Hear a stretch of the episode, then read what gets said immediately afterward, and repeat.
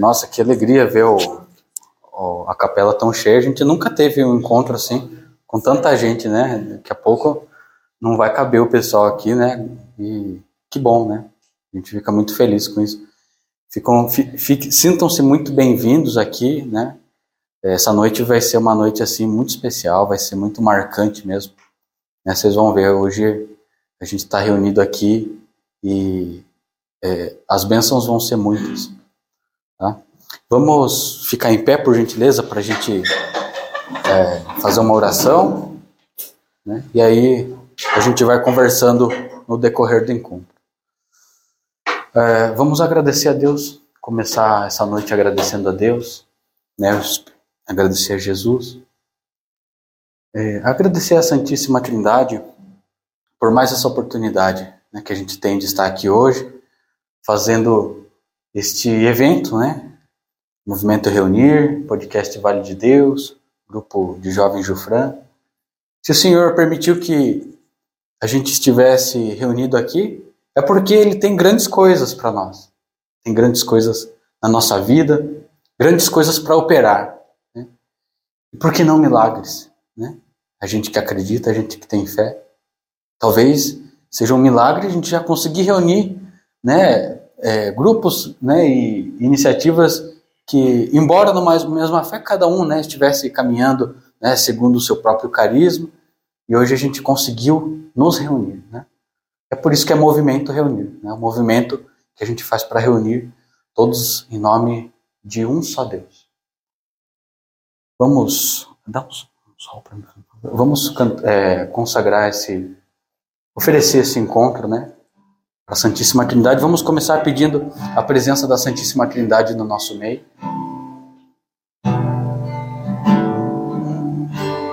Em nome do Pai, em nome do Filho, em nome do Espírito Santo estamos aqui. Em nome do Pai, em nome do Filho,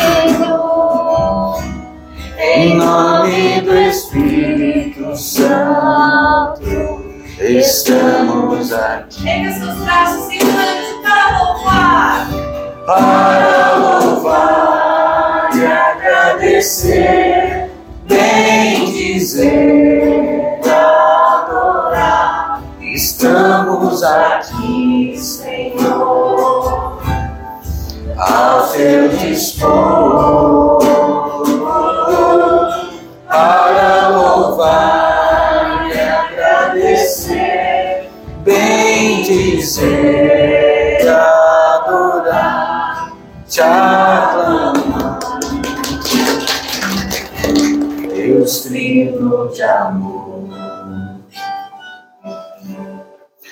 Bom, vamos começar fazendo uma, uma música para animar. Então pode sentar, quem quiser ficar em pé, né?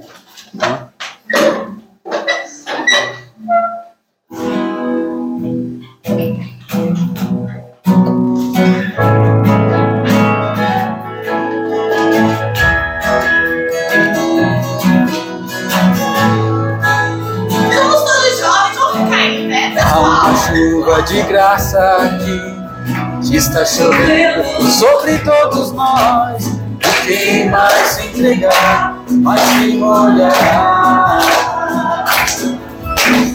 Há uma semente da germinar, muitos frutos a se produzir. Na terra do coração, derrama tua graça. Chuva de graça, pedimos a ti Chuva de graça derrama em nós, chuva de graça nesse lugar. Derrama, chuva de graça pedimos a ti. Chuva de graça derrama em nós, chuva de graça nesse lugar. Derrama.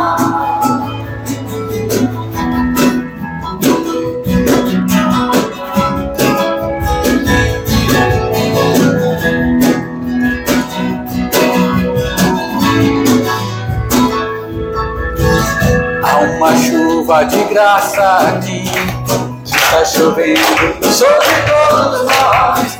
Quem mais se entregar, mais se molhará.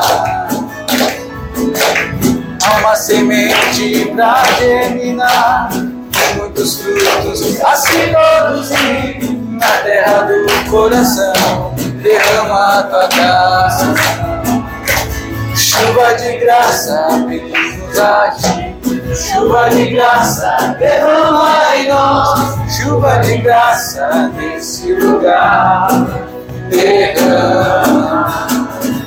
Chuva de graça, pedimos a ti. Chuva de graça, derrama em nós. Chuva de graça nesse lugar.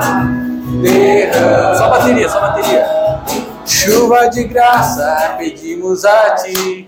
Chuva de graça, derrama em nós. Chuva de graça neste lugar. Derrama.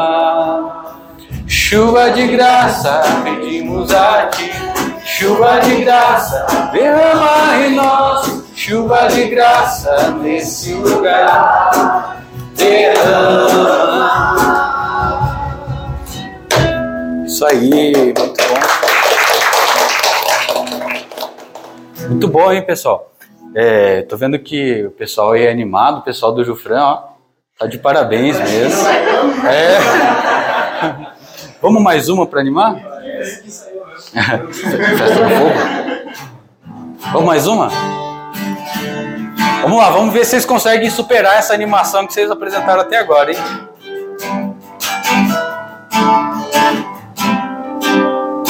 Vamos lá. Hoje é a festa do fogo.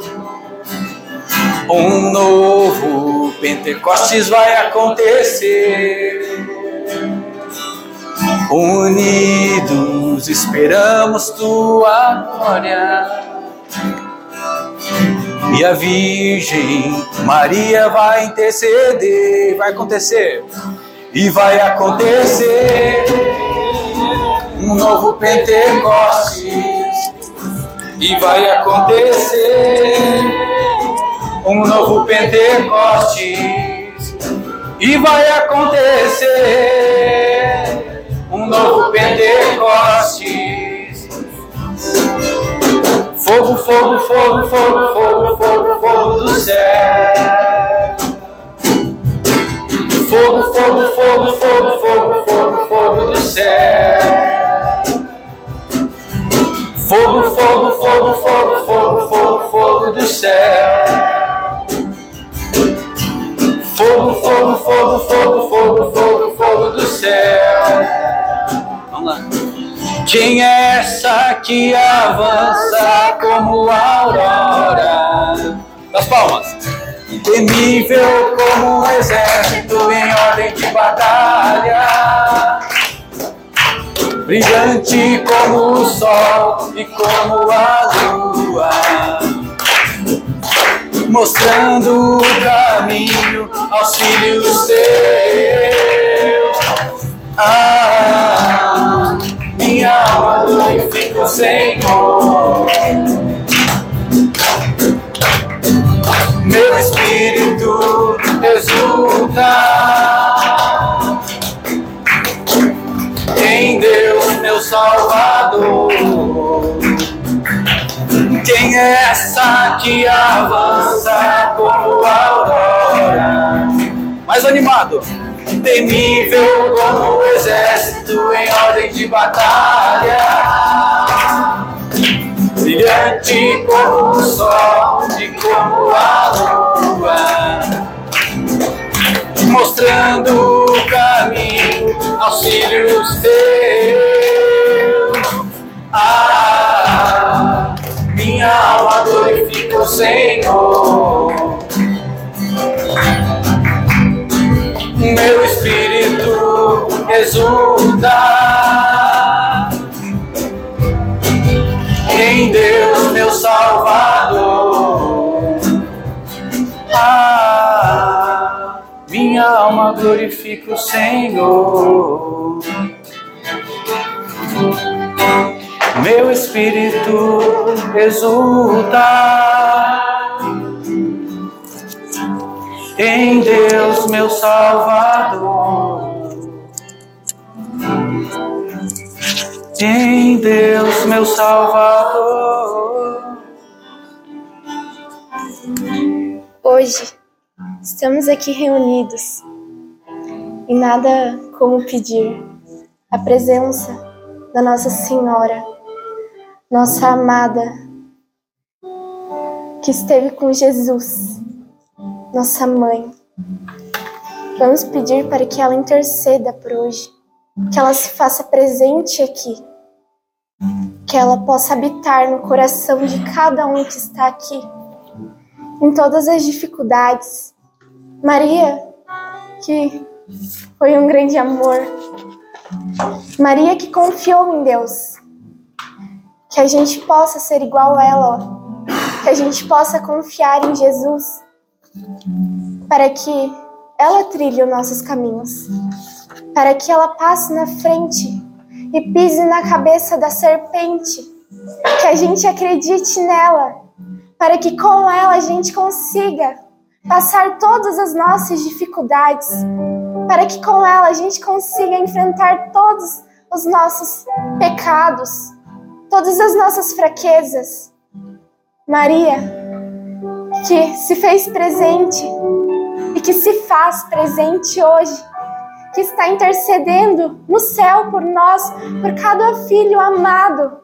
A gente temos de chamar ela de bem-aventurada, nossa mãe grandiosa que está nos céus. Nosso amor, nossa mãe que teve um amor tão grande. Em Lucas 1, versículo 38, ela falou: Eis aqui a serva do Senhor, faça-se mim segundo a tua palavra. Que hoje a gente possa, igual ela, falar, para que a gente confie em Jesus, que a gente, para que a gente sejamos filhos servos de Jesus, para que a gente possa trilhar o caminho que Jesus tem para nós. Igual Maria confiou em Jesus, que a gente possa confiar hoje, pedindo a intercessão da nossa mãe, bem-aventurada que hoje se faz presente aqui. Vamos rezar uma Ave Maria. Ave Maria, cheia de graça, o Senhor é convosco. Bendita sois vós entre as mulheres. Bendito é o fruto do vosso ventre, Jesus. Santa Maria, Mãe de Deus, rogai por nós, pecadores, agora e na hora de nossa morte. Amém. O que está forte no meu coração agora é que Maria ela não desampara ninguém. Maria ela te ajuda. Rezar o Santo Terço é uma coisa tão bela para que a gente possa mostrar o nosso amor que a gente tem por ela, para que a gente possa rogar pelas almas do purgatório, para que a gente possa ajudar as outras pessoas igual Maria ajudou o próximo.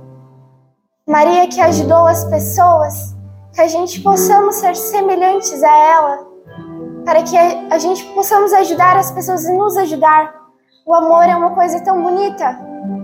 Jesus é a prova disso, porque Jesus morreu na cruz por você, pelos seus pecados, e Maria esteve do lado intercedendo, ajudando.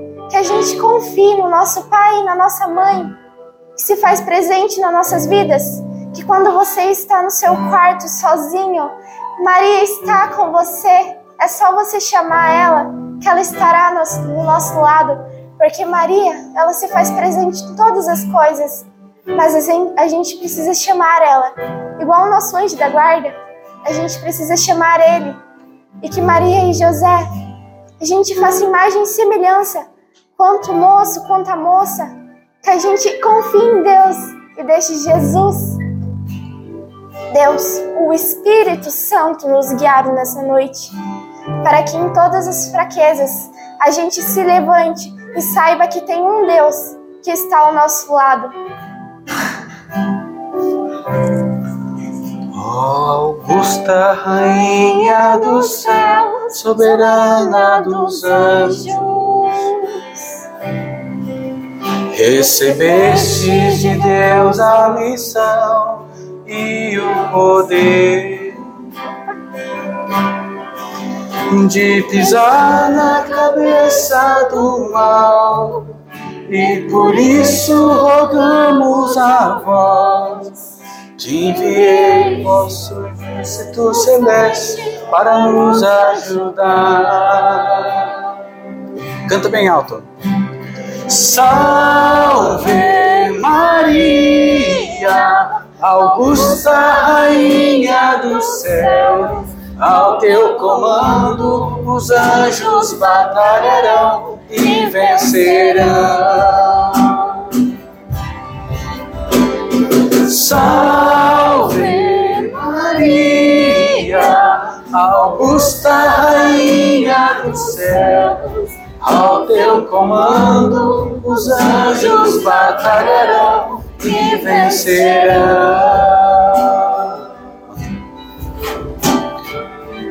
Eu imagino como foi bem-aventurada Maria no momento em que ela disse: A minha alma exulta ao Senhor.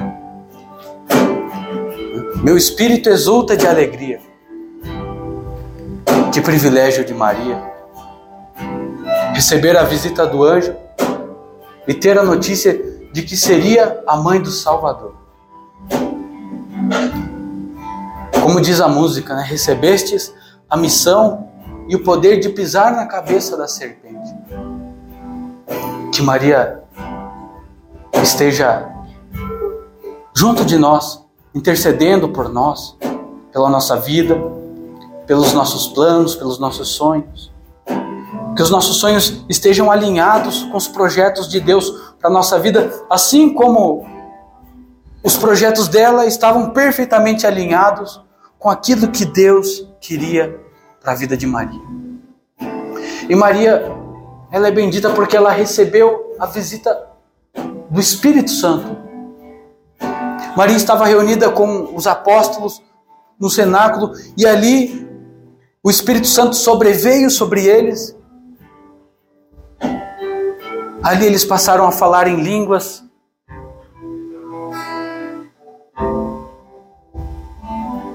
O Espírito Santo que se manifestou naqueles, naqueles dias, se manifestou naqueles tempos.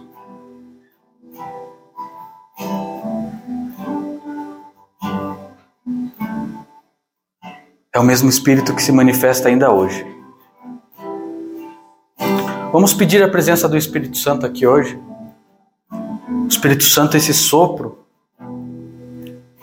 este fogo abrasador.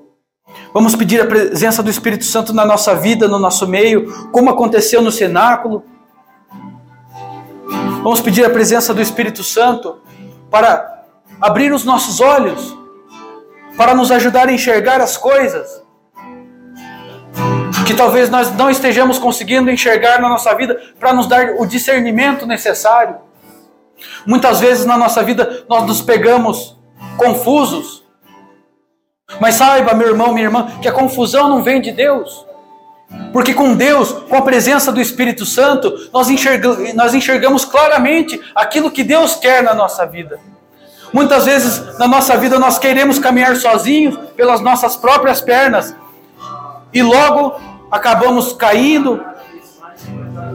Vamos pedir a presença do Espírito Santo. Vem, Espírito Santo. Vem, Espírito Santo. Vem abrindo a nossa visão. Vem inflamando nossos corações. Vem inflamando os nossos corações, Espírito Santo. Vem reavivando. Coloca fogo em nossa vida, Espírito Santo. Vem, Senhor. Passa, Senhor. Passa em nosso meio, Senhor. Vem, Senhor. Vem, Senhor. E reaviva, Senhor. Inflama a nossa fé. Nós pedimos, Senhor. Sopra sobre nós, Senhor.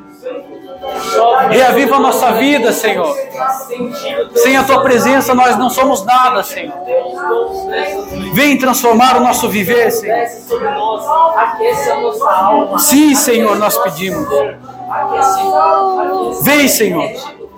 Sopra Espírito Santo, reavivando aquele que está morno, reavivando aquele que está distante de ti, Senhor. Nós pedimos, Senhor, Enche, Senhor, a nossa vida. Sim, Senhor. Que nós não nos importemos com o que falam de nós, Senhor.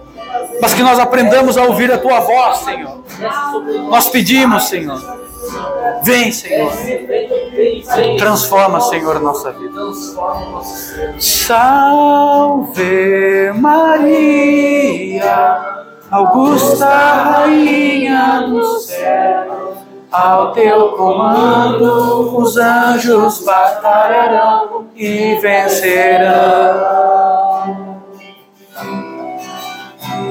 Salve Augusta Rainha do céu, ao teu comando os anjos batalharão e vencerão. Mais forte, bateria. Salve Maria, Augusta Rainha do céu, ao teu comando os anjos batalharão Mais uma vez, mais uma vez para encerrar. Salve Maria, Augusta Rainha do céu, ao teu comando os anjos batalharão e vencerão. Ao teu comando os anjos batalharão e vencerão. Aplauda o nosso Senhor. Glória a Deus. Obrigado, Senhor. Obrigado, Senhor, por este momento que nós vivemos.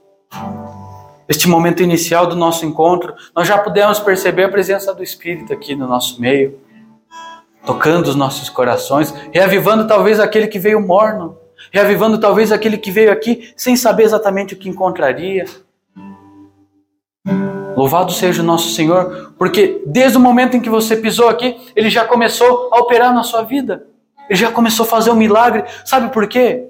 Porque esse, esse encontro ele acontece no sábado à noite e eu sempre faço questão de repetir isso. Nós temos tantas coisas, tantas ocupações, tem tantas circunstâncias mais atrativas para a gente fazer no sábado à noite. Tem tantas desculpas para a gente não estar reunido na presença do Senhor. No entanto, a gente marca o encontro às sete horas da noite, bem no momento que você queria sair, para você vir aqui. E aí a gente faz um encontro santo. A gente sai daqui cheio da presença do Espírito Santo. E aí é que a nossa vida muda. É aí que a nossa perspectiva muda. É aí que a gente acontece com a gente como aconteceu com os discípulos de Emaú, né? Por acaso não queimava o nosso coração enquanto nós ouvíamos aquelas palavras? Eu espero que hoje você esteja aqui e seu coração esteja, esteja sendo tomado de um calor diferente, talvez um calor que há muito tempo você já não sentia. Talvez um calor porque de repente a sua vida andava morna, fria, congelada. Talvez você ia dormir e não fazia nem sua oração, não tinha nem ânimo de fazer aquela oração antes de dormir, acordava, já ia fazer as suas coisas, já ia tocar a correria da vida. No entanto, hoje, nós estamos aqui. Antes de começar o encontro, o pessoal falava: será que vai caber todo mundo lá na Capela do Santíssimo? Eu falei: não, a gente vai fazer o encontro na Capela do Santíssimo, nem que tenha que ficar todo mundo sentado no chão, porque não há nada mais importante para nós. Não há nenhum lugar mais valioso para nós neste momento do que estar na presença do Jesus. Aquele mesmo que falou a Pedro, aquele mesmo que apareceu a Paulo, é aquele mesmo que continua falando aos nossos corações nos dias de hoje, aquele mesmo que é imortal. E que no último dia ressuscitará aquele que em vida acreditou neste nome. Amém? Agora queria. Pode sentar, por, por gentileza. Né? Agora queria fazer um breve bate-papo com o pessoal. Né? Você chegou aqui, seja bem-vindo. Você chegou aqui, né? Foi pegou meio de sopetão, o encontro já foi acontecendo. A gente não teve nem muita oportunidade de se apresentar, né? Isso aqui é o movimento reunir, um encontro que vem acontecendo né, já há algum tempo. E hoje a gente falou, né? Conversar com o pessoal, né? A gente precisa fazer alguma coisa diferente, a gente precisa é, ir atrás dos nossos irmãos. Né? A gente está muito fraco sozinho. Né? O que a gente pode fazer sozinho? Olha hoje né, a força que tem esse encontro né, com três iniciativas trabalhando juntas. Né? Movimento Reunir, Podcast Vale de Deus, Grupo Jofran. Né? E que coisa linda, coisa maravilhosa esse, esse primeiro momento já do nosso encontro. Né? Então, é, eu queria começar perguntando para o pessoal do Jufran, você que é o, o porta-voz. é... Ah, mais ou menos essa. é, porque assim, a gente, a gente tem características diferentes, né? Podcast, né? É, o podcast, eles, eles trabalham com a transmissão, né? De, de som, de imagem pela internet, evangelização deles, né? é, se dá por esse meio mais, mais virtual. O Jufran é, né, tem o, o encontro que, deles que acontece ao domingo, e agora a gente queria justamente conhecer melhor, né, se conhecer melhor, né, já que estamos aqui trabalhando juntos hoje. Eu queria pedir para o Robson então apresentar o pessoal do Jufran é, e depois falar qual que é o carisma do Jufran, qual que é a característica, quando vocês se reúnem lá no, no domingo, qual, o que é que efetivamente vocês buscam nos encontros lá de vocês? Primeiramente, boa noite. Sou, chamo Robson, tenho 30 anos e estou no Jufran pelo menos uns 10. E o Jufran é um grupo que tem 22 anos de história e a gente é muito feliz de fazer parte dessa missão. Eu já comecei, depois saí, fui e voltei várias vezes, mas agora, no último tempo mais recente, eu estou há cinco anos frequente no Jufran e lá é a minha missão. E nós somos um grupo em missão. A galera que está aí do, do, grupo, levanta a mãozinha só para o pessoal saber. Uhum. A galera do Refran somos nós aí. Temos em bando. e nós somos um grupo em missão, então nós buscamos tanto projetos sociais, projetos de rua, por conta do carisma franciscano, de fato, que a gente teve algumas dúvidas durante os períodos, mas a gente está cada vez mais entendendo que é isso que Deus quer de nós. Por isso nós criamos esses projetos e nós também criamos um projeto de desenvolvimento humano a gente entendeu que é importante não só desenvolver a nossa espiritualidade, que obviamente é o nosso pilar principal, mas também desenvolver a nossa, a nossa capacidade como seres humanos, como pessoas. Então, a nossa vida financeira, a nossa vida emocional, a nossa vida de relacionamentos, enfim, essas outras áreas da vida a gente considera também importantes. Então, a gente, nos domingos, a gente promove treinamentos respectivos a essas áreas e também a vivência espiritual, obviamente, e a gente, após esse, esse momento de treinamento, a gente também faz o, nosso encontro, nosso momento de oração, nosso momento semelhante ao grupo mesmo. E é isso que a gente tem vivido nos últimos três anos aí, como equipe, né? Eu nos últimos cinco, mas a galera como equipe que a gente tem hoje nos últimos três. E a gente é muito feliz de ser Gilfran. Não é não, galera? Sim. Ficaram meio com vergonha agora, me deixaram meio... É, sim, sim, sim. Mas eu vou aceitar. Depois eu, o Eric vem, no, vem depois. Brincadeiras à parte aí, a gente é muito feliz de ser o Fran. Mas é. Apesar do pessoal tá meio tímido, né? é bastante, né? Mas dá pra ver, né, o quanto vocês são entrosados, né? Isso que é bacana, né? Da vivência em comunidade, né? De fato. E agora eu queria conversar com o pessoal do Vale de Deus, né? O podcast aí que é, tá bastante, é, bastante em voga aí, né? Eu acho que é difícil hoje aqui na cidade quem, quem é católico e não conhece o podcast, né? E eles estão num nicho muito interessante aí, né? evangelização por meio é, virtual, né? Então, passo para o Marquinho. Marquinho, o que, que é o podcast? Né? Eu vou jogar o Cris na fogueira, vem aqui comigo, você vai ficar aí só nos bastidores, não. E qual que é o carisma do podcast, o estilo, o que, que vocês buscam? Né? Legal, legal. Ele pediu pro pessoal levantar a mão. Acho melhor não fazer isso. Né? Apesar que, ó, aqui, aqui pelo, pelo menos quatro, cinco são declarados do, do podcast, né? E eu agradeço muito a oportunidade desse momento, da gente estar reunido. É uma alegria, de fato, estar é, aqui na presença de vocês, porque Geralmente, quando a gente grava, tá só eu e o Cris ali, ou mais alguém né, convidado, e sentir isso, a presença das pessoas, né, vocês aqui junto. Inclusive, vocês já estão dando uma autorização de direito de imagem já, né? para não pedir ao vivo já, né? Para não ter, não ter problema. monetizando isso aí. Por enquanto é gratuito. Mas eu, é, né, esse conteúdo vai estar disponível online depois, vai ser legal para acompanhar o pessoal da música, é gostoso se ouvir depois para ver como é que, como é, que é. E, e é uma alegria muito grande, acho que um, um dos, dos carismas é, do nosso podcast é estar presente em todos os ambientes. É isso que a gente busca estar, né? Nós estamos no Instagram, Facebook, Twitter, TikTok, é, aonde tiver é, alguém falando de Deus, nós queremos estar presentes nesse momento. E isso nos alegra muito. Quer passar para o Cris também, falar um pouco do. Você já falou, não precisa falar.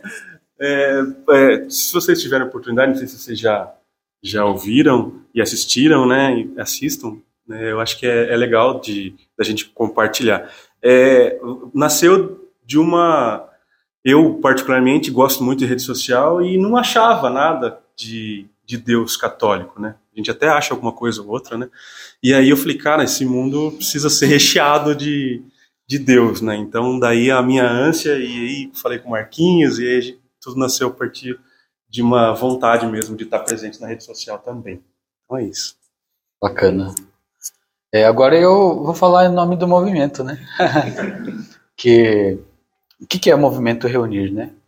O movimento reunir é, um, é um, uma iniciativa que a gente teve ele se iniciou a partir de uma necessidade específica, né? A necessidade, a necessidade era exatamente a minha, porque eu sempre tive uma vida muito ativa na igreja, né? Comecei com os meus 14 anos. E aconteceu que a partir dos 20, 20 e poucos, né? A vida mudou e, e eu, eu comecei, entrei na faculdade, comecei a trabalhar, né? Enfim, resumindo, a vida adulta chegou, né? E eu percebi que eu fui muito feliz nos anos em que eu vivia na igreja.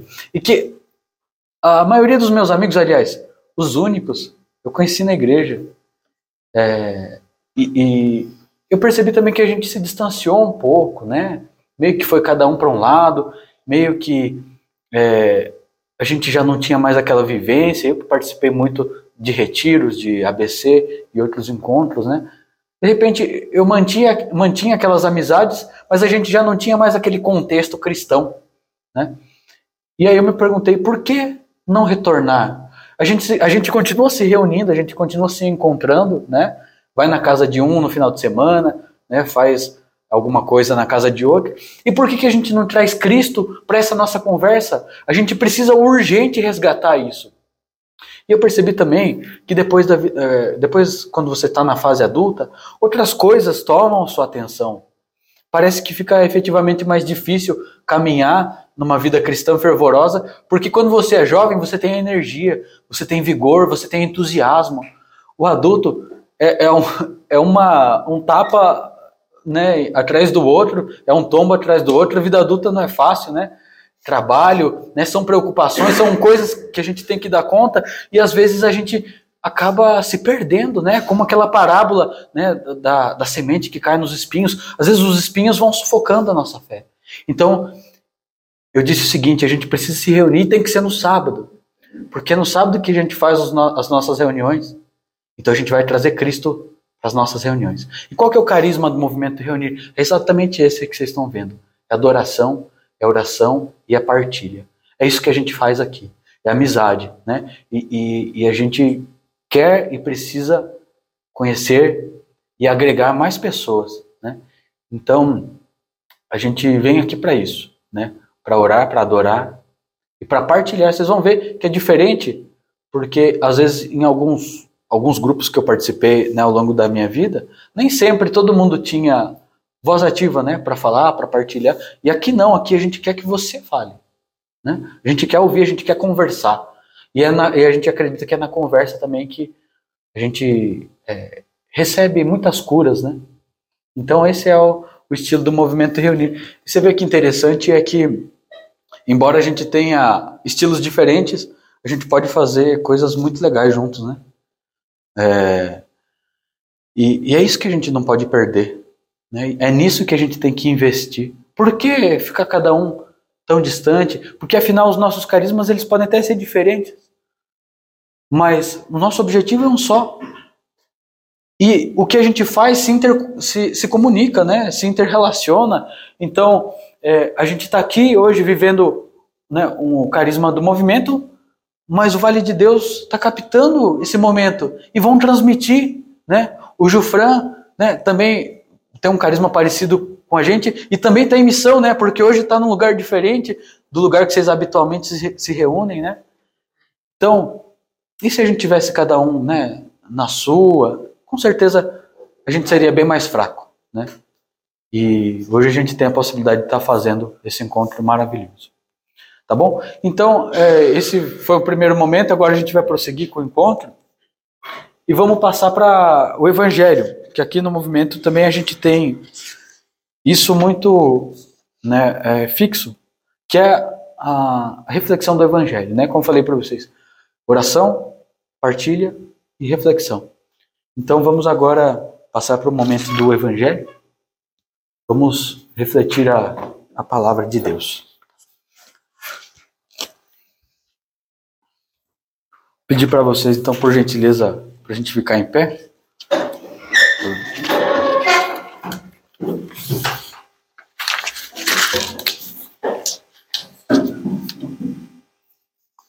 E o Senhor esteja conosco.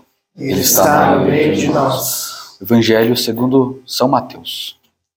Glória, Glória a a vós. vós, Senhor. Naquele tempo, disse Jesus aos seus discípulos esta parábola. Um homem ia viajar para o estrangeiro. Chamou seus empregados e lhes entregou seus bens. A um deu cinco talentos, a outro deu dois, e ao terceiro um. A cada qual, de acordo com a sua capacidade. Em seguida viajou. O empregado, que havia recebido cinco talentos, saiu logo, trabalhou com eles e lucrou outros cinco. Do mesmo modo, o que havia recebido dois lucrou outros dois. Mas aquele que havia recebido um só saiu, cavou um buraco na terra e escondeu o dinheiro do seu patrão. Depois de muito tempo, o patrão voltou e foi acertar contas com os empregados. O empregado que havia recebido cinco talentos entregou-lhe mais cinco, dizendo: Senhor, tu me entregastes cinco talentos. Aqui estão mais cinco que lucrei. O patrão lhe disse: Muito bem, servo bom e fiel. Como foste fiel na administração de tão pouco, eu te confiarei muito mais. Vem participar da minha alegria. Chegou também o que havia recebido dois talentos e disse: Senhor, tu me entregastes dois talentos. Aqui estão mais dois que lucrei. O patrão lhe disse: Muito bem, servo bom e fiel. Como foste fiel na administração de tão pouco, eu te confiarei muito mais. Vem participar da minha alegria. Por fim, chegou aquele que havia recebido um talento e disse: Senhor, sei que és um homem severo, pois colhes onde não plantastes e ceifas onde não semeastes. Por isso fiquei com medo e escondi o teu talento no chão. Aqui tens o que te pertence. O patrão lhe respondeu: Servo mau e preguiçoso, tu sabias que eu colho onde não plantei e que ceifo onde não semeei. Então devias ter depositado meu dinheiro no banco, para que ao voltar eu recebesse com juros que me pertencem. Em seguida o patrão ordenou: Tirai dele o talento e dai àquele que tem dez. Porque todo aquele que tem será dado mais, e terá em abundância. Mas daquele que não tem, até o que tem lhe será tirado. Quanto a este, quanto a este servo inútil, jogai-o lá fora na escuridão. Ali haverá choro e ranger de dentes. Palavra da salvação. Glória a vós, Senhor. Pode sentar, por gentileza. Bom, pessoal, estava refletindo né, sobre esta palavra hoje ao longo do dia, né? E vamos fazer um bate-papo aqui, vamos fazer uma conversa. Eu me inspirei em partes na palavra do padre Mário Sartori, né? E ele ensinava que o talento na Bíblia, ele corresponde a uma unidade de medida que tem o peso de é, 35 quilos de ouro. Então, veja que um talento já é uma quantidade bastante expressiva, né? E quando a gente pensa né, nesse contexto que a Bíblia traz, né, do patrão que distribuiu tantos talentos a cada um, né, nós podemos trazer isso para o nosso contexto pessoal, para a nossa vida. Né?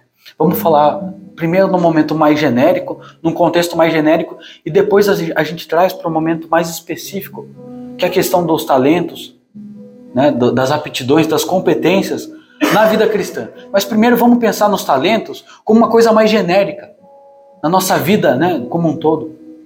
Todos nós temos faculdades, competências, habilidades, aptidões. Né?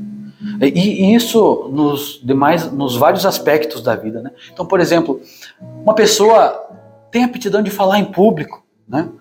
Outra pessoa tem aptidão de fazer cálculos, né? Eu, por exemplo, não é exatamente a minha aptidão, né? Eu sempre gostei de, das, das ciências humanas, né?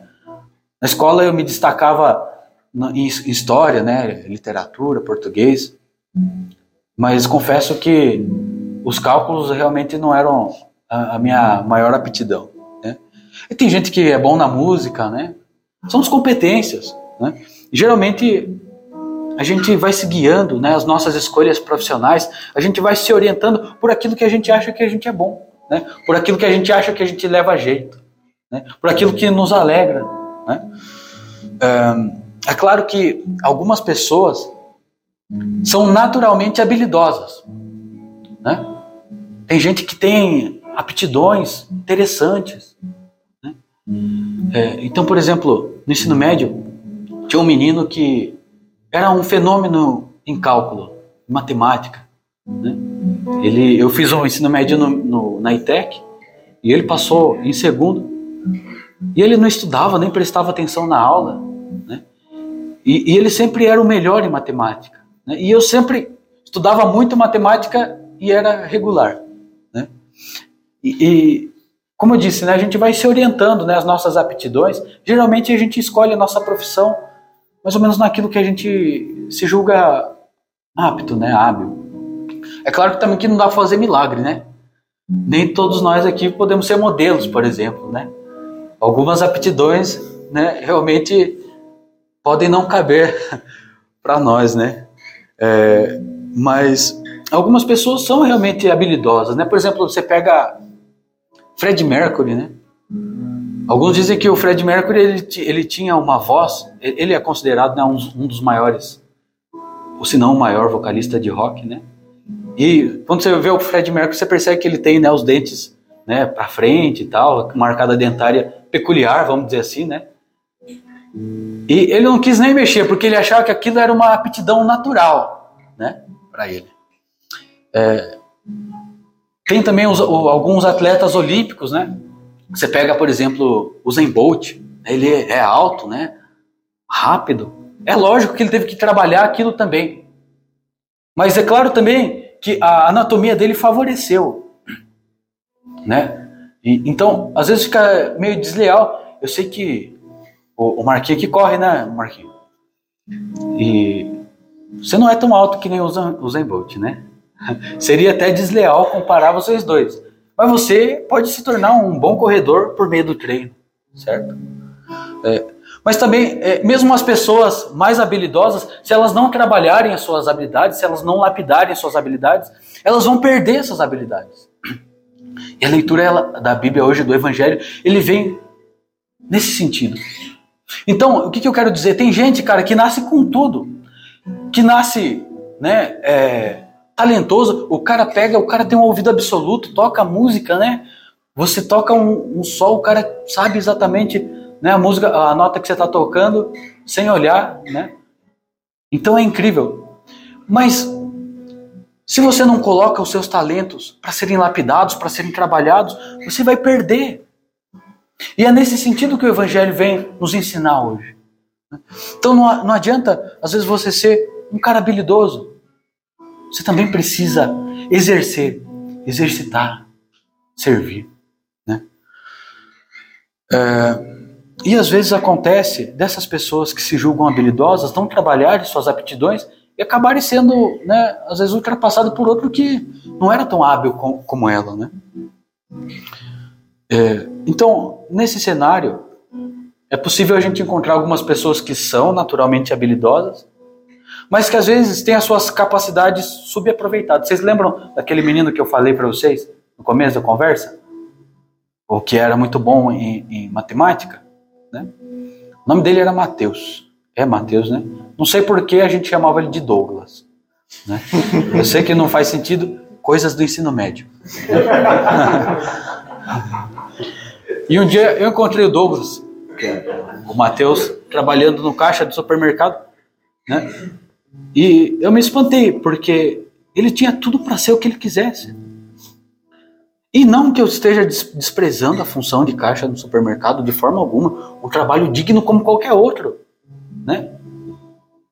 E mesmo as pessoas talentosas podem trabalhar em, em, em funções que talvez não sejam tão prestigiadas, né? mas em busca de algo melhor. Né? Acontece que no caso dele ele realmente não queria buscar algo melhor. E era um fenômeno. E poderia ir aonde ele quisesse. No entanto, eu, que era mediano, né, por meio de muito esforço, consegui, né, é, consegui um bom trabalho, e aí eu, eu fiquei me perguntando, eu falei, cara, parece que ser talentoso realmente não é tudo. Talvez por meio do esforço, por meio da fé, a gente consegue também né, boas coisas. É, e aqui vem um ponto muito importante. É, esse negócio de trabalhar os talentos, as competências, isso não é uma faculdade da nossa parte. Você não trabalha se você quiser, você precisa. É um dever. Sob pena de você ser considerado um servo infiel, como diz o Evangelho. Né? E aí a gente já percebeu qual que é o fim do servo, do servo infiel. Né? Na administração dos nossos talentos, a gente precisa ser fiel. A gente precisa trabalhar a gente precisa colocar em prática. Né? É, quem aqui faz faculdade de direito? Né? Ou já fez? Né? É. Que bom que tem mais pessoas normais do que gente do direito aqui, né? É, que o pessoal do direito é meio estranho, né? Eu digo por mim porque eu sou formado em direito também. O que eu, é, eu vou fazer uma comparação do direito agora, né? Quem é do direito vai entender melhor, mas quem não é do direito também vai entender facilmente. Né? A, a Cris ficou com vergonha de levantar uma. Você também é, viu, Cris? o Nixon. Tem mais gente, aqui eles estão ocultos.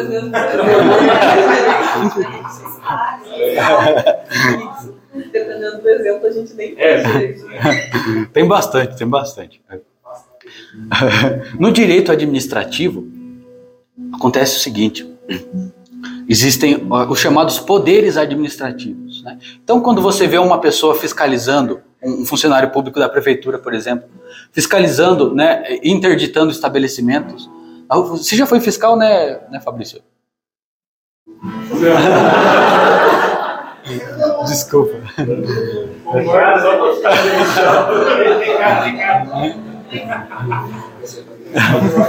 quando quando você quando você vê um fiscal da prefeitura, por exemplo, né, fechando, um, interditando o estabelecimento, ele está exercendo o que a gente chama de poder de polícia. Né? E o que a, a, a lei, a doutrina, né, dizem que ele não tem a faculdade de exercer aquilo, ele tem o dever de exercer aquilo. É um poder-dever que a gente chama né, no direito. Então, é, por que, que vocês acham que com as nossas competências seria diferente?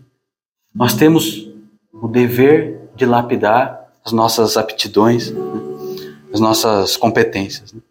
E outra coisa, a noção de talentos, de competências, ela tem que ser vista de uma maneira ampla, de um modo amplo, né? Então, é, a gente não pode enxergar essa, esse negócio de talento de uma forma restritiva. O que, que é o talento? Né? O talento é tudo aquilo que nós temos para fazer né, as coisas acontecerem. Então, por exemplo, a saúde do nosso corpo. Será que você está cuidando bem dos seus talentos? Ou será que você está tendo uma alimentação péssima?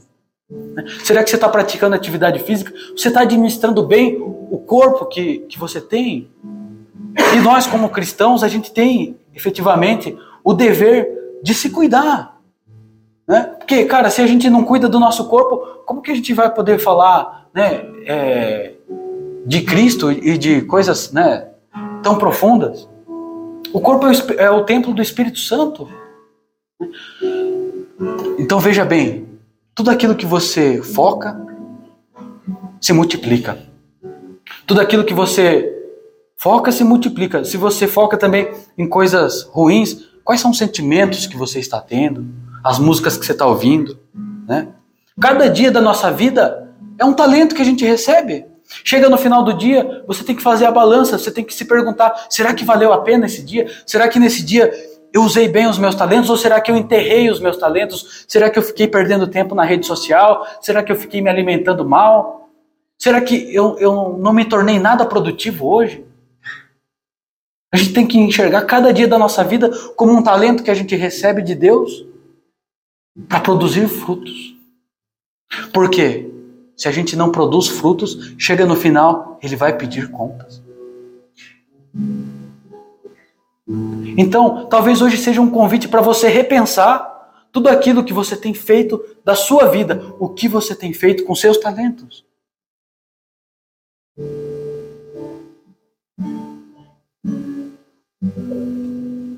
Lembre sempre, aquilo que você multiplica, aquilo que você que você foca se multiplica. No meu trabalho, né, eu trabalho no poder judiciário.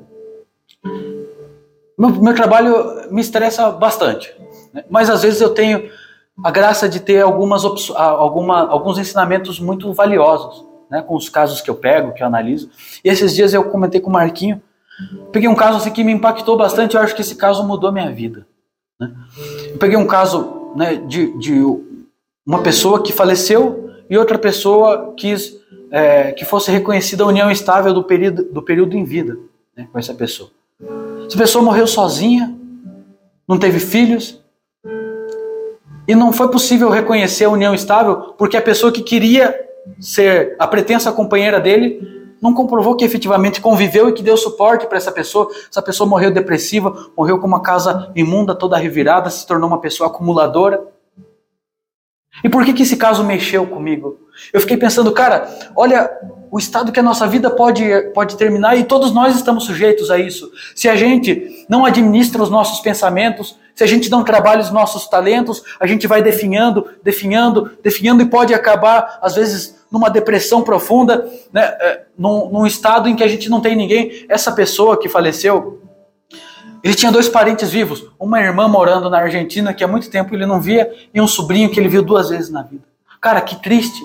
Que triste é você se fechar em si mesmo e não e, e não ir ao encontro das pessoas e não multiplicar suas amizades e não fazer, não se doar para as pessoas e não multiplicar seus talentos, suas faculdades. São tantas as coisas na nossa vida que nos fazem bem, que nos levam para mais próximo de Deus e que nos levam para um outro patamar da nossa vida. Então, se você sabe tocar música, se você sabe tocar um instrumento, toque seu instrumento. Isso vai te fazer mais feliz. Pratique uma atividade física. Adore o Senhor. Se coloque na presença do Senhor. O que você foca, cresce. O que você foca, cresce. Mas o que você não foca, o que você deixa guardado, o que você enterra, te destrói, faz você definhar. A nossa vida, o nosso Senhor, Ele é um Deus de abundância. E eu não estou aqui com uma mera conversa né, é, uma mera conversa para enganar vocês, né, ou trazer é, coisas que são inalcançáveis. Eu não vim aqui com falácias. Eu vim aqui porque o nosso Deus, Ele é um Deus que multiplica os pães, Ele multiplica os peixes, Ele pode multiplicar as coisas boas que a gente faz também.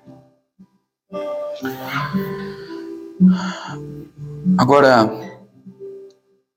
passando já para um momento final dessa reflexão, eu queria trazer, vocês lembram, né? Eu comecei de uma forma mais genérica. Isso a gente usa muito no direito, né? Uma premissa maior, uma premissa menor, né? Primeiro a gente tratou da questão das competências de uma forma mais ampla. Agora vamos falar um pouquinho e bem rapidamente das competências e das habilidades e dos chamados na vida cristã. Meu irmão, você tem atendido ao chamado? Ou será que Deus está te chamando e você está enterrando seus talentos?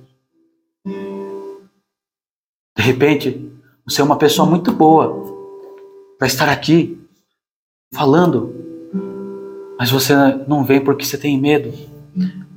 O que, que diz aqui o Evangelho, né? Para aquele último, para aquele servo é, é, infiel, né? Fiquei com medo e escondi o teu talento no chão. Meu irmão, nós estamos precisando de você. A comunidade está precisando do seu talento. Não dá mais para você ficar com esse talento escondido no chão. Se você está afastado, volta. Se você está distante, volta. As pessoas precisam ouvir a palavra. As pessoas precisam de alguém acolhendo aqui na porta. As pessoas precisam de alguém tocando aqui. Multiplica esse talento, irmão. Não deixa ele escondido. Vai ser uma perda muito grande para nós, mas principalmente para você, se você deixar esse talento escondido. E veja que talvez você esteja se falando, se, se questionando, né? Mas puxa, é, as minhas habilidades são poucas, né? Eu não sei fazer muita coisa. Lembre que um talento é 35 quilos de ouro. Um talento já é muita coisa. O que, que você sabe fazer? Será que você é capaz de acolher alguém na porta? Já é muita coisa. Já é muita coisa. Se coloque a serviço. E no final, o que, que vai acontecer? Deus vai multiplicar. Às vezes a gente, né, o pessoal aqui que, é, que, que tem mais tempo na caminhada, cara, a gente conheceu gente que tinha tanto talento na nossa caminhada e às vezes por uma questão de vaidade, né, acabou deixando. No fim, aquele outro que você não dava nada se tornou uma árvore, né, frutífera. Tá aí multiplicando talentos, está fazendo de tudo, está abraçando, né, tudo que pode. Basta o seu caminhar. Basta você se colocar a serviço, basta o seu sim. E Deus vai multiplicar os seus talentos.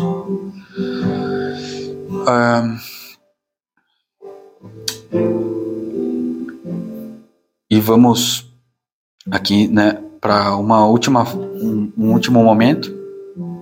Eu queria trazer para vocês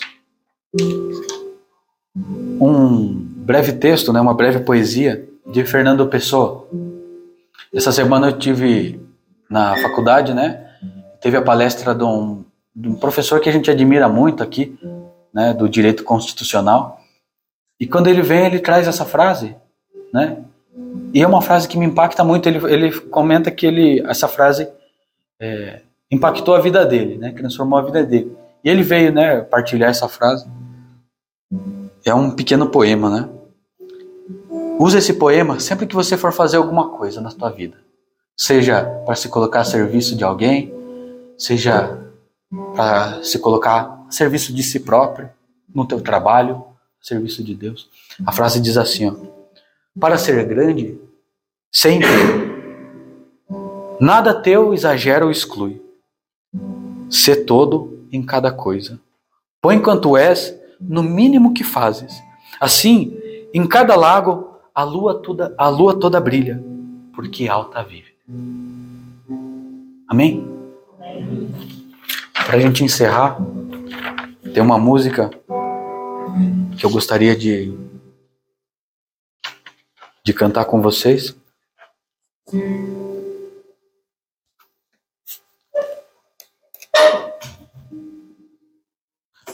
Se a gente for olhar o evangelho, de, ou a liturgia de hoje, não só o evangelho, é, você vai perceber que eles se complementam.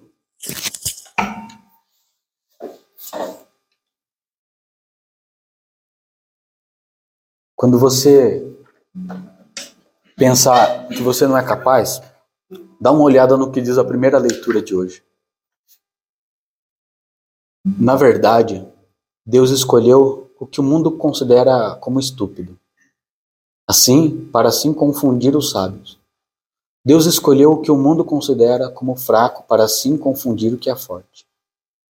Deus escolheu o que para o mundo é sem importância e desprezado, o que não tem nenhuma serventia, para assim mostrar a inutil- a inutilidade do que é considerado importante, para que ninguém possa gloriar-se diante dele.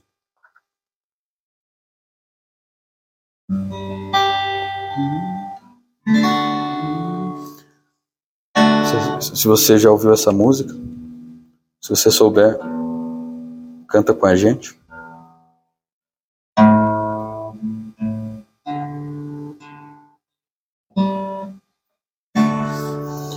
Não entendo um Deus assim, tão louco de amor por mim. Eu não mereço, sou tão fraco, que Ele me escolheu. E para confundir os fortes, gravou meu nome em tua mão. Não entendo um Deus assim, tão louco de amor por mim. Eu não mereço, sou tão fraco, porque Ele me escolheu. E para confundir os fortes, gravou meu nome em tua mão. Deus, você me levantou do chão enquanto a multidão jogava pedras. Deus, você me escolheu e deste amor eu não me esqueço. Amém? Queria chamar agora a Gabi, né? Ela vai fazer o último momento do nosso encontro hoje. Ela vai dar um testemunho dela, né? Representando aqui o pessoal do Jofré. Guilherme, pode ficar. Ai meu Deus, meu osso me ajuda. Aqui? É assim? E me ajuda. Só Aqui? isso. Tá certo? Tá certo?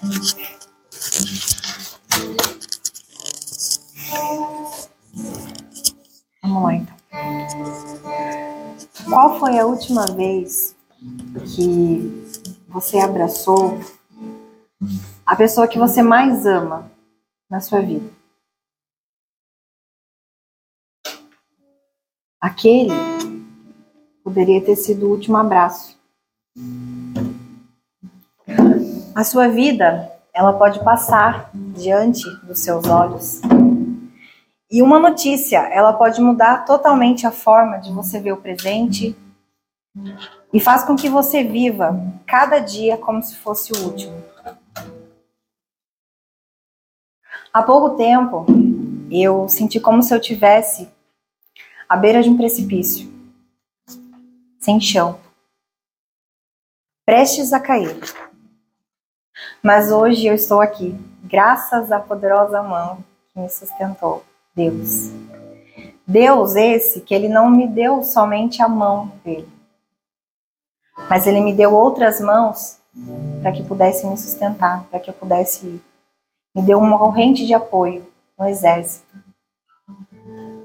E apesar de toda a angústia, mesmo sem eu entender, eu tinha uma certeza muito grande. Eu não estava sozinha. Em dezembro de 2018, eu tive uma perda muito grande na minha vida. Vocês devem imaginar que quando você perde uma pessoa querida na sua vida, eu perdi meu avô. Mas se você pode pensar em qualquer pessoa que você perde, em como você fica sem chão, em como o seu mundo cai. E comigo não foi diferente. Meu mundo também caiu. Eu fiquei com meu avô em torno de um mês no hospital. E eu fiquei ao lado dele ali, cuidando dele, auxiliando ele. E ele acabou falecendo. E naquele momento, né, como eu te falei, o meu mundo caiu. E um dia depois, eu descobri algo que ainda não sabia, mas que ia mudar minha vida para sempre. Um pequeno caroço do lado esquerdo aqui do meu pescoço, próximo à cavícula, do tamanho de uma azeitona, parecia que estava crescendo ali. Mas aparentemente não era nada grave, não me preocupei. Por meses eu passei aquilo despercebido e continuei minha vida normal. Mas apesar de não saber, e é isso que eu acho muito importante, apesar de eu não saber o que eu sentia a presença de Deus. Ele sentia que ele estava me sustentando e sentia que ali havia as primeiras sementes que estavam sendo plantadas de fé. Eu estava plantando e eu ia precisar regar muito a minha fé. Eu sentia isso. Nesse mesmo ano, eu acho legal compartilhar isso com vocês, porque talvez alguns que estão há mais tempo no grupo do Chufrão vão lembrar disso. Mas outros ainda não estavam, mas também já conhecem essa história das nossas vigílias. Nós fazíamos vigílias em diversos lugares aqui da cidade. E nessas vigílias, nós pedíamos milagres a Deus. Nós queríamos ver os milagres de Deus nas nossas vidas. Mas não porque a gente não acreditava em Deus e era como São Tomé, né, que éramos ver para crer. Não era isso. Mas nós queríamos sentir de fato a presença de Deus mais no nosso meio, nós queríamos enxergar. E aqui também eu queria fazer um, uma ressalva, né, que quando a gente pede um milagre, né, quando alguém pede, quando alguém recebe um milagre, ela não quer só o milagre para dizer, nossa, eu recebi um milagre. Não. Ela quer uma transformação, a transformação que aquele milagre traz.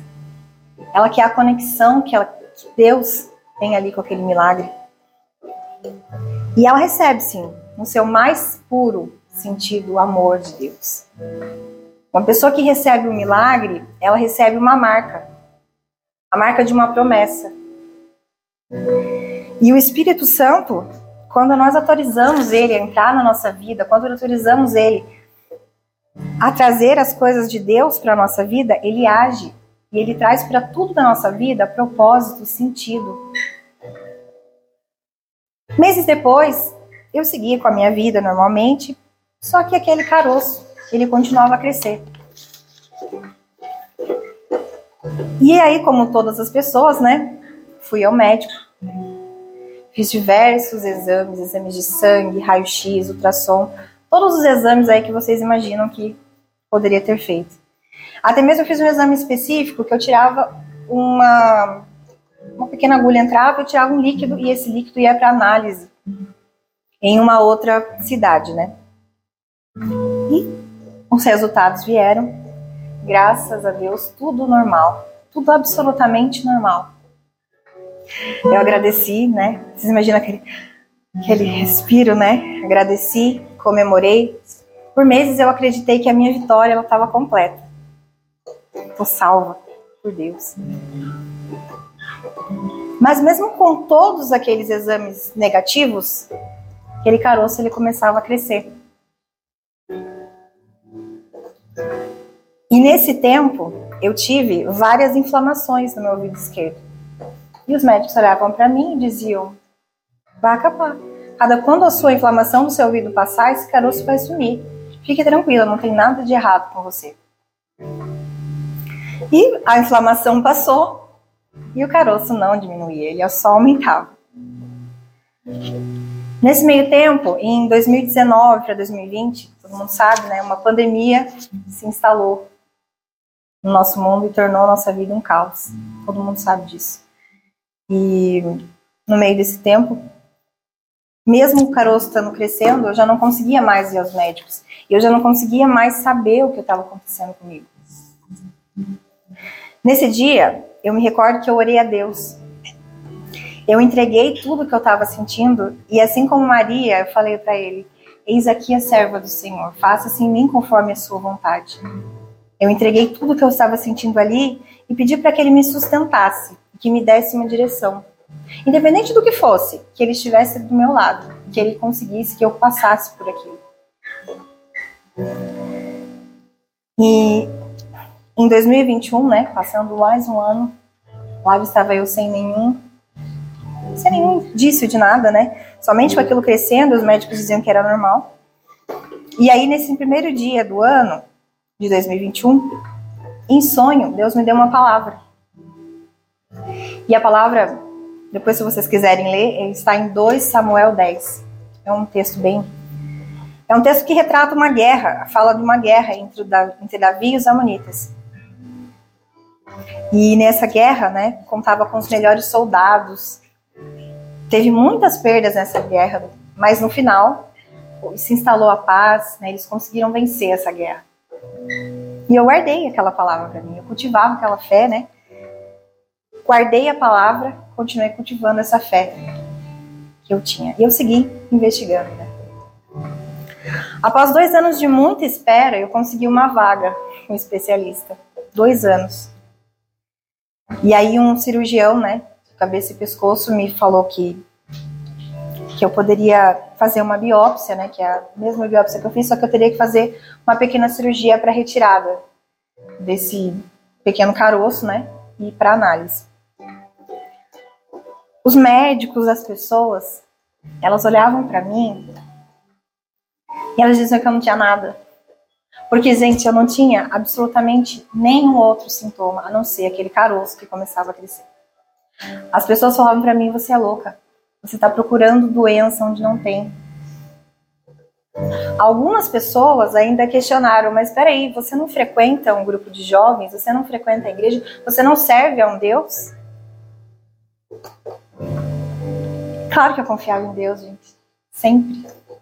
Tinha muita fé e tenho, como todos vocês que estão aqui, eu acredito. E eu orei sim para Deus. Pedi muito para que aquele caroço desaparecesse e nunca mais, né? Que fosse realmente nada do que os médicos estivessem falando, que estava tudo bem, claro.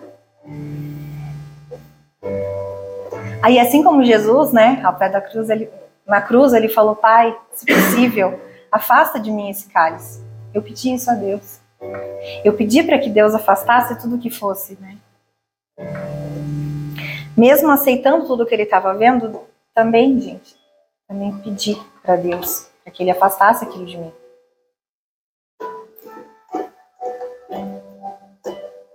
E aí veio. O resultado veio. Linfoma de Hodgkin, um câncer tipo sanguíneo, né? Que era no sangue grau 2. É, além do pescoço, tinha algumas áreas, outras áreas da minha, do meu corpo que eu não, não enxergava, né? Somente por outros exames que eu fiz. Então, até aqui eu estava com tumores, aqui embaixo, tudo mais até aqui. E aí, o engraçado é que eu não me esqueço até hoje de um médico. Ele olhou para mim e falou assim: Nossa, que sorte! Seu corpo, o câncer não espalhou no seu corpo inteiro. Mas eu não falei para ele, mas eu sempre falei, não foi sorte. Sempre. É clichê dizer isso, mas nunca foi sorte, sempre foi Deus. E eu queria dizer a vocês que quando eu recebi o diagnóstico, os meus 30 anos de idade, eles se passaram na minha cabeça. O chão se abriu né? Porque para a maioria das pessoas, e eu convido você a pensar o que, que vem na sua cabeça quando fala a palavra câncer. Morte. O câncer ele tem esse estigma, né, que a gente fala que é de morte. Então, quando alguém fala para você câncer, você já pensa na sua morte. Por mais fé que você tenha naquele momento. E eu fiquei com medo. Eu também tive medo, eu senti angústia. Tive medo de não dar tempo de fazer tudo que eu ainda queria fazer, dar tempo de não ver a minha filha crescer. E naquele momento eu chorei. Eu chorei como se tivesse perdido alguém. Eu sabia que eu ia perder. Eu sabia que aqui, que ali, eu iria deixar uma Gabi que nunca mais ia existir depois que eu passasse por todas as coisas que eu ia passar. E aí eu saí daquele hospital. Imaginem você uma pessoa em prantos, chorando, sem nenhuma perspectiva de tratamento. Eu só tinha o diagnóstico, eu não tinha médico, eu não tinha tratamento, eu nem sabia direito o que era aquela doença. Aí o hospital falou simplesmente falou para mim: "Eu vou te ligar. a gente te liga. Aí eu perguntei, mas qual tempo, né, que vocês têm? Porque se me disseram que, que o câncer já se espalhou, como é que vai ser? Vai demorar? Não vai? Não, a gente não sabe. Pode demorar hoje, pode ser daqui, me daqui um mês, daqui meses. Falei, meses? Mas eu queria dizer para vocês que Deus, Deus é um Deus de detalhes. E ele não falha nenhum detalhe da nossa vida.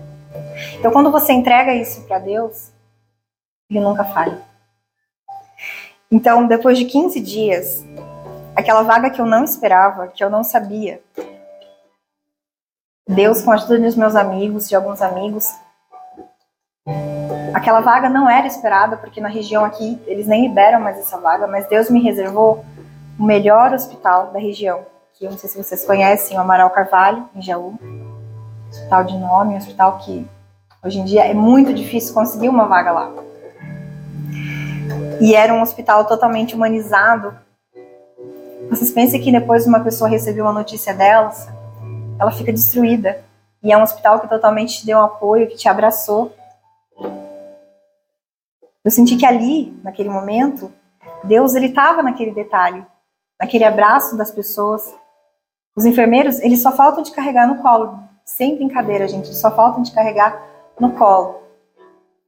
Então, todo o suporte que eu precisava naquele momento, todas as armas que eu precisava para lutar naquela guerra, eu tinha na minha mão.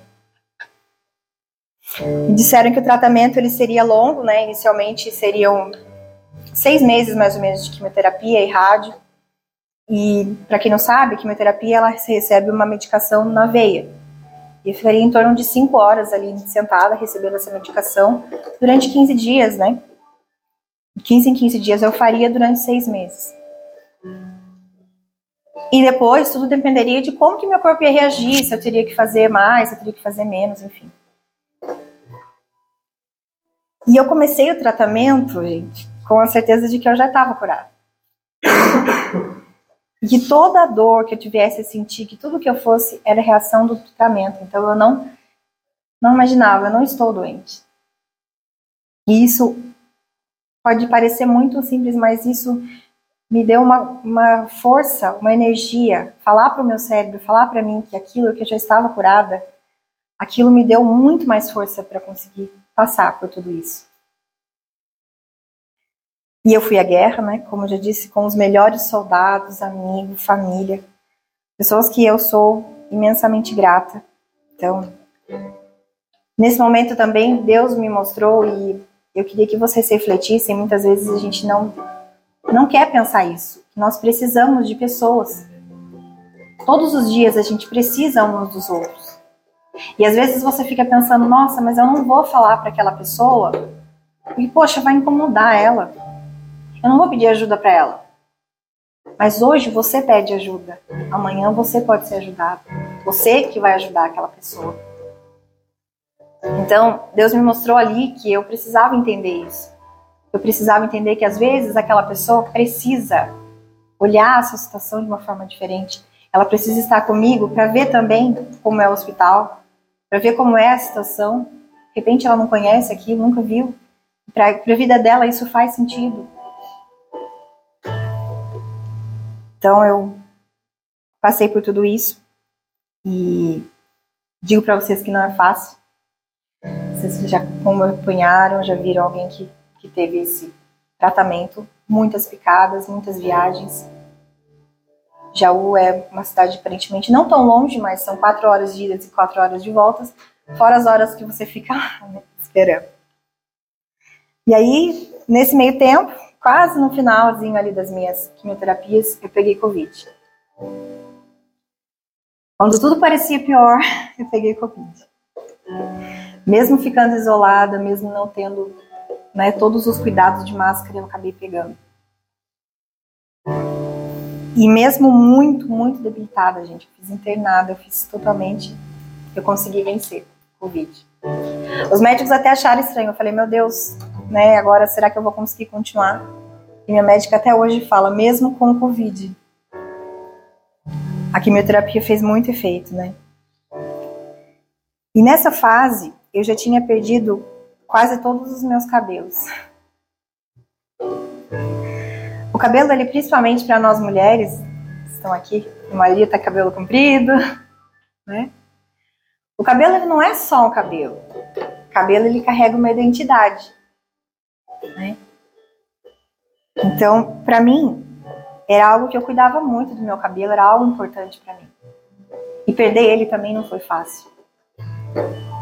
Mas eu olhava para aquilo e pensava que aquilo tinha um propósito. Se Deus queria que eu estivesse naquele momento, se Deus queria que eu estivesse naquele lugar passando por aquilo, é porque tinha um propósito para aquilo. E eu digo a vocês que eu perdi muitos momentos com a minha família, com os meus amigos. Momentos que às vezes a gente desperdiça. Momentos como esse aqui, ó. Eu não podia ir no grupo, eu não podia ir às missas, eu não podia ir na casa de alguém, de alguém receber visita. Porque qualquer inflamaçãozinha poderia vir a minha morte. Então aqui fica uma reflexão. Quais os momentos que você deixou de ir na casa de alguém por preguiça, às vezes? Ah, não vou não. Tô aqui quentinho. Então, além do isolamento, né? Eu fiquei muito mais além do isolamento. Mas de uma coisa, me afastei de várias coisas. Me afastei do meu trabalho, me afastei dos meus amigos, até da minha família, às vezes. Mas eu nunca me afastei de Deus. E é isso que me sustentou. Você pode se afastar de todo mundo, mas se você se afastar de Deus, sua vida não tem sentido. E Deus foi me ensinando as coisas ao longo de tudo isso. Primeiro, Ele ensinou que para o milagre que você pede, para o meu milagre, para o que vocês pedem nas suas vidas, você precisa fazer a sua parte. Não adianta você pedir uma coisa para Deus e ficar inerte. Eu sim, eu pedia para Deus, né? Falei, ó, me cura. Mas eu não sentei ali e esperei e falar, não, agora não vou fazer tratamento nenhum, não vou fazer mais nada da minha vida. Né? O senhor já deu ali o tratamento, vou lá no hospital e faço, não. Eu mudei a minha alimentação, mudei o meu jeito de pensar, comecei a fazer terapia, Passei por vários médicos para que, enfim, eu pudesse falar assim: não, eu estou lutando com todas as armas que eu posso. E quando eu achei que tudo estava bom, quando eu achei que tudo tinha acabado, começaram as sessões de radioterapia. Não sei se vocês já conhecem, mas é um é um, grande aparelho que ah, emite uma radiação e acaba queimando alguns tecidos, né? Só que nesse meio tempo, assim como a químio, ela mata tanto as células boas como as células ruins. E ela acaba matando muitas células boas. Então, eu fui queimada praticamente, tive queimaduras aqui, por dentro, por fora. Tive muitas feridas na minha boca. E eu tive que, faltando três sessões para acabar, e falaram assim: você não vai poder continuar, porque faz 15 dias que você está sem comer e beber direito perdeu muito peso, você vai ter que esperar aquilo melhorar. Ali, gente, ali eu queria desistir. Porque vocês podem falar, nossa, mas você parece forte, né? Eu sou como vocês, tenho medo, tenho dor. E, e ali eu quis muito desistir. Mas eu lembrei daquilo que eu tinha conversado com Deus. Eu tinha me colocado à disposição dele. E que eu precisava passar. Então, se aquela dor naquele momento era o que eu estava passando, eu tinha que suportar, ele ia me ajudar a suportar. E aí, diante de tanta dor, de tanto cansaço, num dia desses eu não tinha mais perspectiva, porque as feridas que estavam na minha boca, elas estavam tão profundas que eu não conseguia nem beber água, gente, nem a saliva não passava. E esse dia eu lembro que eu passei o dia deitada, assim, orando a Deus mesmo para que desse uma solução, porque não tinha como. Os médicos diziam, olha, não tem mais o que você fazer e vai demorar, vai ter que esperar cicatrizar. Eu falei, mas, mas senhor, estava bem no final agora, né? E aí eu confiei em Deus. Entreguei novamente para ele e nesse dia, uma pessoa que era uma amiga minha e ela não sabia da situação que eu estava, ela me ligou e falou, olha, tem um tratamento assim, assim, assado que melhora essas feridas. Era um tratamento com laser e naquele dia, eu falei, meu Deus, o Espírito Santo te guiou até aqui, porque estou muito precisando desse tratamento. E foi assim que daí eles vieram, fizeram na minha casa, veio até a minha casa, nem precisei nem ir até lá. E as feridas começaram a cicatrizar e enfim, eu consegui terminar meu tratamento. Hoje, faz mais ou menos dois meses que eu acabei meu tratamento. Ainda precisei, ainda vou precisar ir nas consultas, em todo o acompanhamento. A cura, que ela já estava decretada por Deus. Para mim, para Deus, ela estava decretada desde sempre. Mas para os médicos, a minha cura veio após a quarta sessão da quimioterapia e depois do Covid. Mesmo assim, eu cumpri até o final, né, esse tratamento, mas o que eu queria dizer para vocês é que cada vez que eu entrava naquele hospital, eu convidava para o Espírito Santo para que ele entrasse junto comigo. E naquele momento, quando viesse conversar com o médico, quando eu viesse conversar com o enfermeiro, que não fosse mais ele, que fosse Deus, e que Deus me mostrasse o que eu tinha que fazer. E assim eu fiz, gente, exatamente o que os médicos diziam. Eles diziam, olha, lave a mão três vezes ao dia, eu fazia. E o meu tratamento, eles disseram que foi bem surpreendente, até pelo Covid e tudo mais. Foi bem rápido a resposta, que não era uma coisa que ia se curar rapidamente dessa forma. Hoje, queria dizer para vocês que a Gabi antes do câncer, ela não existe mais. E eu ainda olho no espelho, e não somente na aparência mesmo, porque mudei. Cabelo, engordei, emagreci. Mas no interior eu não me reconheço. Mas eu fico feliz porque melhorei em muitos aspectos da minha vida. Hoje eu agradeço né, infinitamente ao Pai, as pessoas que estiveram do meu lado. Mas eu agradeço mais ainda porque talvez se a cura tivesse vindo sem eu ter passado por tudo isso que eu passei, por esse tratamento que eu passei, por esse processo, talvez eu não seria o que eu sou hoje, nem estaria aqui para contar para vocês. Talvez viraria outros testemunhos também, claro, mas não estaria para contar aqui para vocês. Eu não estaria para contar para vocês que o Deus que eu sirvo é tão grande. O Deus que eu sirvo, o Deus que vocês estão aqui por Ele. Ele é muito grande. E tudo que eu passei, eu jamais desejarei para qualquer pessoa desse mundo, gente, porque é muito pesado. Mas o que eu desejo hoje para vocês é que a transformação da minha vida atinja a vida de vocês. Hoje eu convido vocês a refletirem como vocês estão vivendo as suas vidas Aproveitem mais a vida. Hoje eu queria convidar vocês a lembrarem que Deus, ele deu uma das coisas mais preciosas que ele criou para vocês. A vida. E assim como o Gui falou, você tem que cuidar. Cuida dela. Cuida dela com amor, com dedicação. Cuida do seu físico, do seu espírito.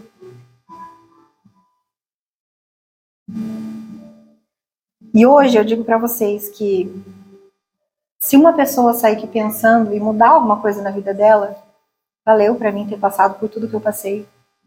Então não seja que vocês passem para ter a transformação que eu tive, para ter a reflexão que eu tive para minha vida.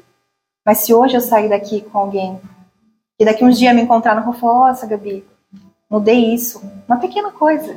Para mim já valeu tudo a pena. Para mim o propósito já foi cumprido. Muitos propósitos a gente tem na nossa vida e só Deus sabe quais são. E ao final do tratamento, eu não trouxe a foto, mas depois tem a foto no, acho que no, no, no Insta do grupo tem, né? A foto da nossa árvore. Mas vai ter a foto, então. A gente, nós plantamos uma, uma mudinha de uma árvore, é um IP, é um IP branco. E a gente apelidou ela de Gertrudes. e, e essa árvore ela simboliza mesmo, né? Ah, o pessoal do Gifran me ajudou muito nessa fase e eles também, nós plantamos juntos, né? E ela simboliza toda essa nova vida, essa nova história que para mim começa, mas para todas as pessoas que estão em volta de mim também. Marca uma nova fase, né? Marca uma nova tantas coisas que Deus coloca ali pra gente, né? E a gente tá ali cuidando, regando ela. E cada vez que a gente olha, a gente pensa, poxa, é uma nova vida, é uma nova história, é uma nova oportunidade. Toda vez que a gente acorda, e isso eu acho que é agradeça. Agradeça porque você está na sua casa, está na sua cama, você está vivo. E Deus te dá ali 24 horas do seu dia para você fazer diferente, para você fazer melhor. Queira ser melhor a todo dia. Todo dia pense, eu posso melhorar, eu posso ser melhor. Que é isso que Deus quer de nós. Entregue a sua vida a Deus. Que a sua vida ela seja em Deus, por Deus e para Deus.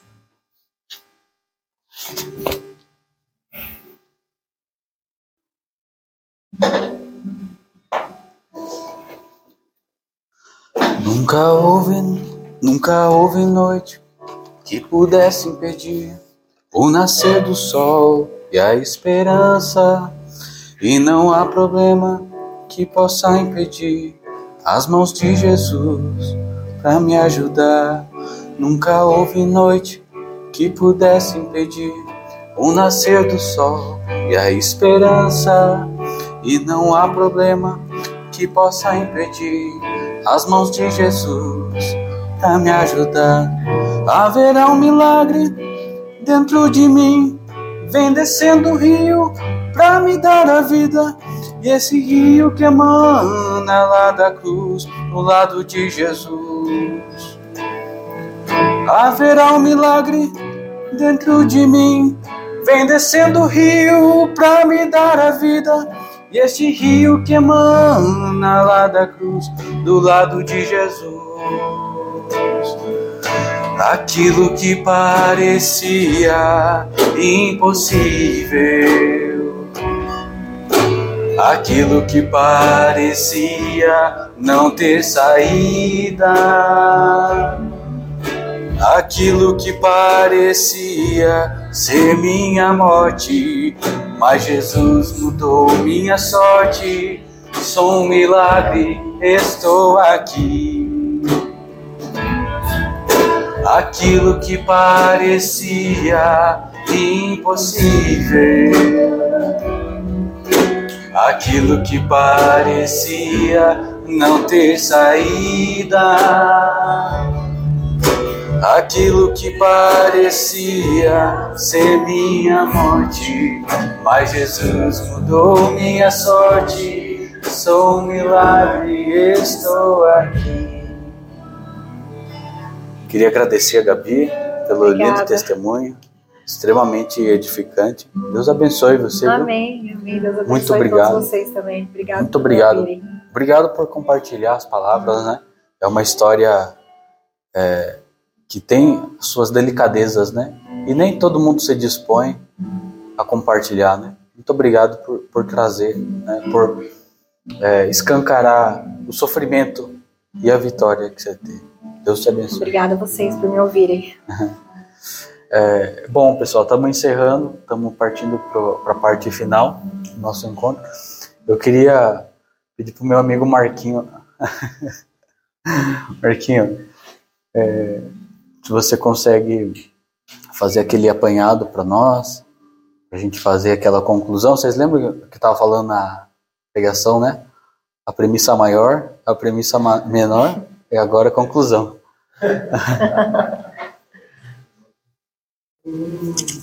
Dentro dessa grandeza, dessa importância que a gente teve hoje, tá aqui já.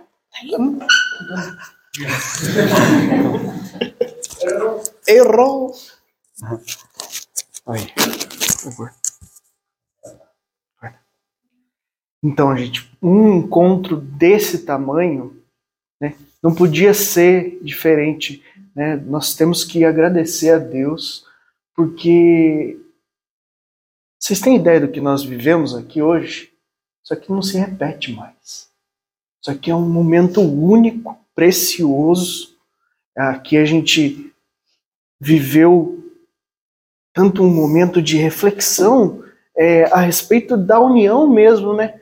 É, como o Guilherme falou no começo, se nós é, não podemos sozinho, né, ou cada um dos grupos, encher esse lugar, unidos nós podemos fazer essa diferença.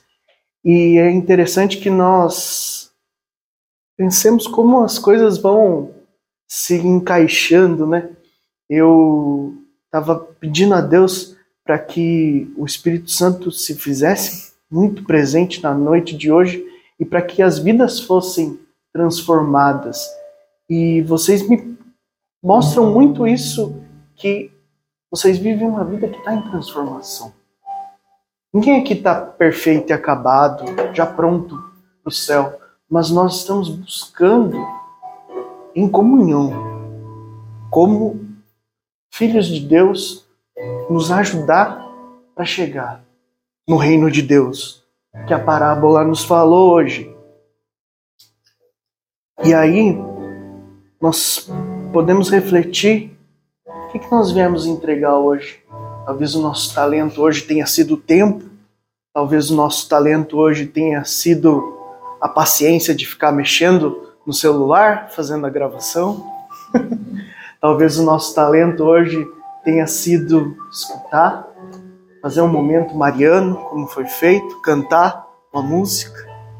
Porque o talento, e talvez isso na, na parábola passe meio despercebido, ele não é nosso ele nos é dado para ser devolvido no final.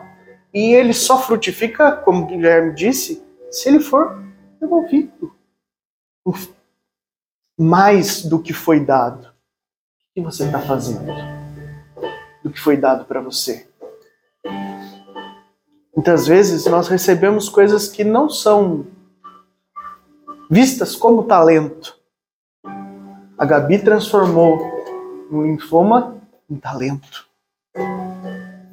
Porque isso poderia ter sido uma coisa terrível para a vida dela e ela tivesse se tornado uma pessoa pior depois disso. Mas transborda o amor de Deus que transformou a vida dela e, consequentemente, está transformando a vida de cada um de vocês. Já é nítido, só com os olhares que vocês dão quando ela fala, que há um respeito, há uma admiração, isso é multiplicar os talentos. Então, que nós saímos daqui prontos para entregar. E aí, a entrega, ela de fato multiplica mesmo. Porque cada um de nós tem detalhezinhos que só, só você e Deus sabe. Aquilo que você pediu naquelas noites em que você não conseguia pegar no sono é uma coisa só tu e Deus. Mas entrega. Entrega para Ele. Porque Ele vai te dar, além da solução para os seus problemas, força para permanecer firme. Porque, como a Gabi falou, e é muito pertinente a sua fala, talvez quando estiver perto da linha de chegada, as coisas fiquem mais difíceis. Talvez você esteja muito perto Talvez faltem alguns passos só para você conquistar aquilo que você tanto sonha para sua vida. E é aí que o inimigo vai te atormentar ainda mais. Porque ele vai falar: não, se ele atravessar aquela linha ali, acabou. Se ele atravessar aquela linha ali, ele completou a corrida. Ele guardou a fé. Então, não desanime, não é fácil. No meio do caminho, vocês vão ter que, muitas vezes, diminuir um pouco o ritmo. O pessoal que corre, ele falou que gosta de correr, sabe como é que é? Se você sair desembestado com toda a sua energia, você vai correr muito menos do que você poderia. Você tem que dosar as energias. Entenda que Deus não espera de você que você saia com o máximo de velocidade e chegue com o máximo de velocidade possível. Ele quer que você chegue. Muitas vezes você vai parar no meio do caminho, tomar uma água, sentir que talvez não conseguisse nem dar um passo mais. Quantas vezes nós passamos isso na nossa vida? Então, Está na hora de entregar. Entrega o seu talento. Ele vai te dar muito mais. Amém? Amém. Então é isso, pessoal. Vamos encerrando por aqui o nosso encontro. Eu sei que vocês estão cansados, que o encontro hoje se estendeu muito mais do que costuma se estender. Não é para menos, né? Três grupos, né? Tanta coisa para ser falada. Para encerrar, agora de verdade mesmo, eu queria fazer um convite para vocês, tá? Para todos. O Movimento Reunir, ele é um encontro que até o momento tem acontecido quinzenalmente. A gente tem percebido que quinzenal não tem sido suficiente. A gente precisava ter ele mais frequente. E o que, que acontece hoje? Basicamente, quem organiza o encontro, né, quem faz as pregações, né, sou eu, o pessoal que me ajuda, né, o Marcos, o Christian. Mas a gente precisa de mais pessoas. Precisa de mais pessoas doando o seu talento para para essa iniciativa, né? E, que, e aí a gente é, me reuni com a Reni recentemente, né, com as meninas aqui, com a Tayla e com a Nicole, e a gente quer que o encontro aconteça semanalmente. Acontece que eu não posso estar aqui semanalmente. Né? Eu tenho outros compromissos, minha namorada é de sem né? É, e não, não, realmente não dá. E o encontro tem acontecido basicamente nos finais de semana que eu estou aqui, mas ele não pode se limitar a mim, né? A obra é grande demais para se limitar a mim. Então a gente está abrindo o encontro. Eu vou, o Marquinho, o Christian, né, já já estão com a gente desde o começo. O Nixon também, a Ju também, né, estão participando com a gente. As meninas vieram mais recentemente, mas a gente quer ampliar isso. Né? E eu vou refazer o convite para os que já estão e vou fazer o convite para os que estão vindo pela primeira vez. Se vocês gostaram desse carisma, desse estilo de encontro, venham participar com a gente. Venham participar da nossa equipe. Vamos montar uma equipe de modo que o encontro aconteça todos os finais de semana, mesmo quando eu não estiver. Tem outras pessoas que podem estar aqui pregando, tem outras pessoas que podem estar aqui cantando, né? E nada impede, né? Jufran, é, o Jufran é no domingo, né? e a gente é no sábado.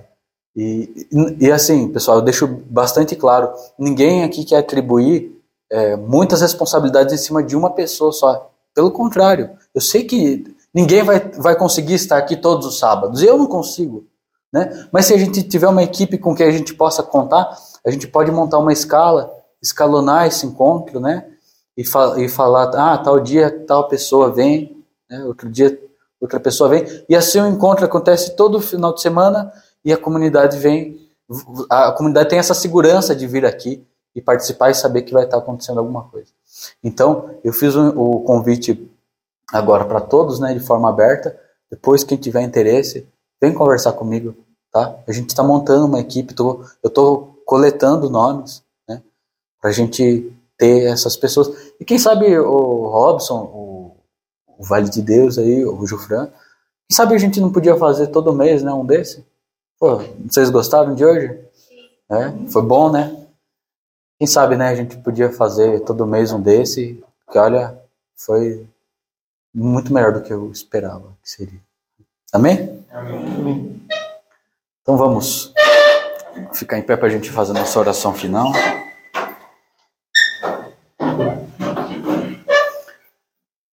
E agradecer, né? Agradecer pela, pelo encontro de hoje, por tudo que foi vivido, falado, refletido aqui. É, pedir a Deus que nos acompanhe no nosso retorno. Aliás, adiantando, né? É, agora, terminando o encontro, a gente vai aqui para o salão do lado. Não tem nada preparado, tá, pessoal? Esse é o primeiro encontro. Então, a nossa ideia é a gente se reunir mesmo pedir alguma coisa, né, todo mundo junto, é, e fazer dessa forma. Quem sabe, se a gente der continuidade, a gente pode fazer diferente nos próximos, né?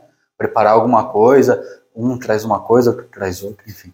Hoje vai ser meio que no improviso, tá bom? E aí a gente pode ficar tocando aqui, conversando, se conhecendo mais, tá bom?